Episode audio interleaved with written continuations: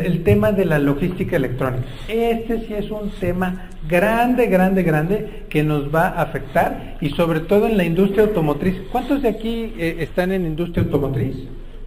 Alguien que, correcto, tengo aquí dos gentes de industria automotriz. Ok. Y logistics es una serie de tecnologías como estas para poder hacer cotizaciones, pedidos, seguimiento de pedidos y toda esta cuestión. Bueno, todo esto tiene que partir de los procedimientos de tu empresa. Vuelvo a repetir, una empresa normal, cuando hay una compra, ¿qué pasa? Hay un departamento de compras que tiene una... Eh, tiene unos usuarios y entonces tiene una requisición de compras de papel de baño, tiene requisiciones de compras de manteles, de mesas, de sillas, requisiciones de piezas. Eso se convierte en una orden de compra y esa orden de compra sale el pago y finalmente eh, se hace la logística para esa orden de compra. Todos esos pasos los puedo automatizar, pero necesitan primero tener un proceso de negocios en donde empiecen a meter tecnología logística en cada pasito de la cadena. Por lo menos, la primera que deberíamos de dominar perfectamente es código de barras. Tenemos que implementar en todos los procesos código de barras. Y me van a decir, ¿y tengo que implementar código de barras cuando entra la mercancía y sale de este almacén y entra al almacén y sale al otro almacén? Sí, forzosamente tengo que meter eh, código de barras si es que esa es su estrategia. Ya no podemos manejar documentitos, ya es imposible tener eh, seguimiento de tanto documentito. Por ejemplo, ¿cómo llevan sus cotizaciones? Si las están llevando manuales, pues qué trabajote, ¿eh? qué trabajo. ¿Podríamos conseguir un cotizador? Sí, porque ustedes, no sé cuántos de ustedes tengan un departamento de pricing, pero muchas empresas logísticas tienen un departamento de pricing que les va soltando los precios cada, a cada rato, ¿no? Eh, eso puede funcionar para ustedes, tener un departamento de pricing. O puede ser que tengan un cotizador automático. Funciona muy bien. Porque la gente no tiene ni idea, los de ventas en una cotización se pueden echar hora y media. Hora y media. ¿Por qué? Porque a veces cotizar para una empresa logística pues tiene muchas cosas. Es complicado cotizarlo. Eh, uno de mis alumnos de, la maestría en logística es eh, especialista en pricing. Y él se dedica, tiene como ocho vendedoras a su cargo y las ocho vendedoras lo azotan todos los días con emails y llamadas y llamadas y llamadas y él les tiene que dar el precio.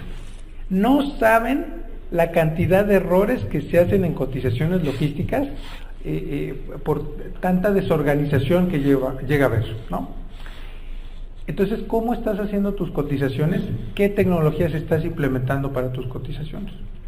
Hay muchos, hay muchas eh, empresas de cotizaciones.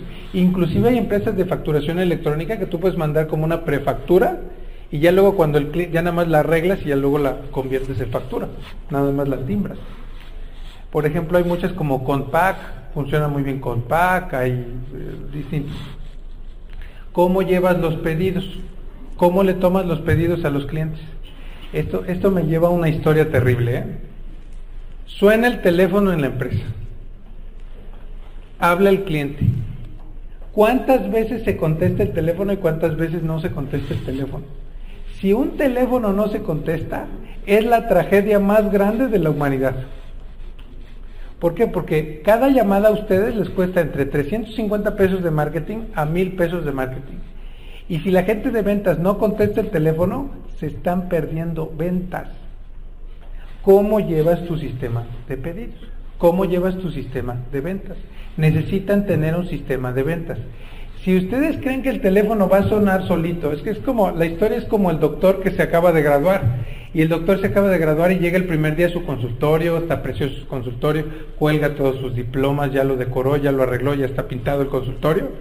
Y llega el primer día con su escritorio precioso, se sienta el doctor, son las nueve de la mañana, 9 y 10 no llegan clientes, 9 y 20 no llegan clientes, 9 y media no llegan clientes, 10 de la mañana no llegan clientes, 11 de la mañana. Total que el doctor al final del día dice, pero ¿cómo es posible que me pasó esto? No han llegado clientes hoy, porque no los, has atraído. no, no, tienes mecanismos de marketing para atraer a esos clientes. Entonces mi pregunta es, ¿cómo llevan esa atracción de clientes y esos pedidos? Y así con todo esto, ¿no? Todo este tipo de, de, cuestiones. ¿Qué tecnologías estamos usando? Muchas que, hay muchas que se pueden recomendar. Vean, por ejemplo, algunas de las empresas más grandes del mundo como Hapag-Lloyd. Decíamos el, tema de Hapag-Lloyd. Estas son algunas eh, cosas que han eh, hecho Hapag-Lloyd. Eh, el cálculo de contribuciones. actualmente ellos ofrecen un servicio de precálculo de contribuciones. Mucha gente cuando les cuando les cotiza alguna cosa, su primera pregunta es ¿cuántos impuestos yo voy a pagar? ¿Qué pasaría si diéramos algún tipo de aplicación en nuestra página web donde la propia gente pueda pre-cotizar cuánto le va a costar una importación? Eh, esto lo hacen algunas empresas, es eh, valor agregado, ¿no? Eh, también ofrecer cómo están las rutas, eh, se pueden ofrecer calendarios de rutas, muchas empresas hacen, eh, publican en sus páginas de internet sus calendarios de rutas, qué rutas se ofrecen, qué rutas se van a ofrecer en el futuro. es buena idea tener algún tipo de calendario de rutas sobre todo para la gente que de último momento pudiera tener alguna carga y que ustedes también le pudieran surtir esa carga. también algunos aspectos de la flotilla, eh, cuáles son algunos de los embarques. Hoy en día se está utilizando varias plataformas donde tenemos cosas como mis embarques y la gente puede ir viendo y rastreando sus embarques. Y entonces como empresa logística le ofreces el valor agregado de llevarle la base de datos de toda la mayor información posible de todos sus embarques. Eh, eh, también el rastreo o algunos documentos. Tú puedes expandir tu oferta tanto como quieras, pero este es un caso de éxito de Hapag-Lloyd. Eh, obviamente estos son desarrollos independientes o pueden ustedes comprar algún tipo de desarrollo eh, que sea gratuito también y ofrecerlo eh, a través de la página web. vienen otros temas que también vemos importantes, también a nivel tecnológico como el tema de CityPad, ya se habló un poquito, viene el tema de HACCP, que es eh, para toda la parte alimentaria y control de riesgos, lo que decía el licenciado, el tema de control de riesgos.